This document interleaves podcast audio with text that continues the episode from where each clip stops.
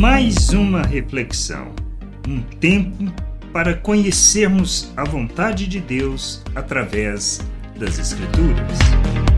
De maneira inusitada, os recursos necessários são sempre providos por Deus. Pode não ser da forma usual, mas de maneira inusitada, como foi a questão do pagamento do imposto relatada em Mateus no capítulo 17, versículo 27. Mas para que não os escandalizemos, isto Jesus afirmando: Vá ao mar, jogue o anzol e puxe o primeiro peixe que fisgar. Ao abrir a boca do peixe, você encontrará uma moeda. Pegue essa moeda e entregue aos cobradores para pagar o meu imposto e o seu. Poderíamos pensar na possibilidade? Certamente que não, nem mesmo o discípulo, mas temos que entender que o que é a vontade de Deus e o fato de nos submetermos a ela.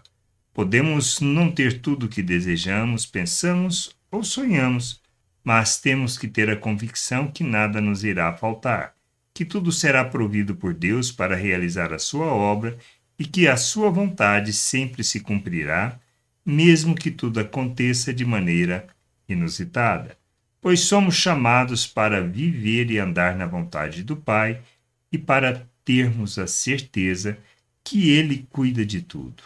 Podemos não compreender as coisas, não entender a forma de Deus agir, mas temos que ter a confiança que, se necessitarmos de recursos para a obra, para a sua obra, para cumprir a sua vontade, se não é para escandalizar as pessoas, tudo que for necessário para realizar a vontade de Deus será provido, até mesmo de forma excepcional que a gente possa ter este entendimento e esta convicção, saber que tudo está no controle do Senhor e que tudo será provido por Ele no momento certo, na hora certa, conforme for da Sua vontade.